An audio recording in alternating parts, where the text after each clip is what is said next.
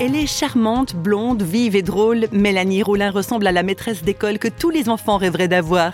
Réflexion faite, Mélanie est enseignante. Pour de vrai, elle aime profondément sa profession, qu'elle exerce en Suisse romande avec une énergie et une créativité débordantes. C'est d'ailleurs un peu la marque de fabrication de cette jeune femme. Écriture, spectacle, chanson, peinture.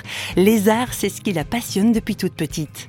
J'aimais faire des rôles devant les gens, avoir euh, des costumes, être dans un personnage et de pouvoir faire euh, faire rire les gens, de pouvoir euh, être valorisé dans mon, dans mon potentiel. Et puis aussi, c'est quelque chose qui me donc me remplissait de, de joie de le faire. Et je me rappelle aussi qu'avec mon frère, on préparait à chaque fois pour Noël des petits spectacles et on inventait tout de A à Z. Et c'était un des moments de l'année où je me réjouissais le plus, vraiment de pouvoir créer des choses et puis après de pouvoir les montrer, de donner aussi du plaisir aux gens, de les faire rire et puis à l'inverse aussi nous d'en avoir.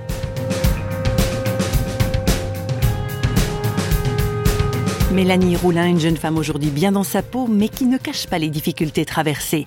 C'est au creux de ce parcours parfois douloureux que la foi en Dieu est née en elle.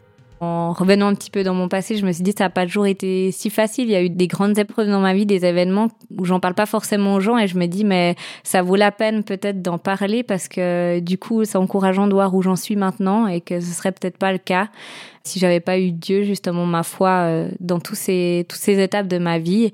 Euh, il y a eu un accident avec euh, mon frère que j'ai vécu quand j'avais 4 ans où on a failli mourir et où mon frère a été gravement accidenté.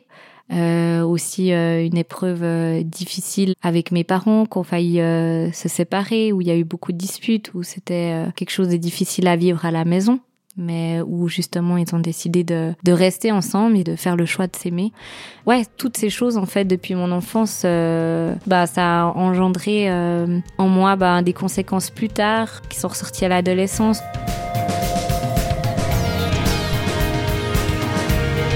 Je me sentais en fait mal au fond de moi, j'avais un gros mal-être et j'arrivais pas à trouver des solutions concrètes pour aller mieux. C'est pour ça que petit à petit, bah, j'ai eu euh, des pensées très sombres qui m'ont poussé à des tentatives de, de suicide. Et en étant tellement désespérée, bah, c'est là où j'ai vraiment crié à Dieu et puis où j'ai dit, bah, j'ai besoin que ça change et que si t'existes, bah, ma vie, elle puisse changer. Et puis Dieu a répondu à cette prière, justement. Il m'a, il m'a sauvé de ma détresse. Il m'a entouré avec, euh, des amis et un copain qui est devenu mon mari qui, qui m'ont aidé justement à, aller mieux parce que je pense que Dieu il met aussi il répond par lui-même mais il met aussi des personnes sur notre route pour nous aider. Euh, j'ai toujours eu ma famille qui, qui est incroyable et qui m'a beaucoup soutenue donc ça m'a aidé aussi de voir que Dieu a répondu pour m'aider à réussir même quand c'était plus dur, de pouvoir faire le métier que j'aime, de pouvoir être mariée et de concrétiser des projets. Ben je, je peux voir aujourd'hui les fruits qu'il y a eu un parcours qui a pas été tout facile, qui est pas parfait.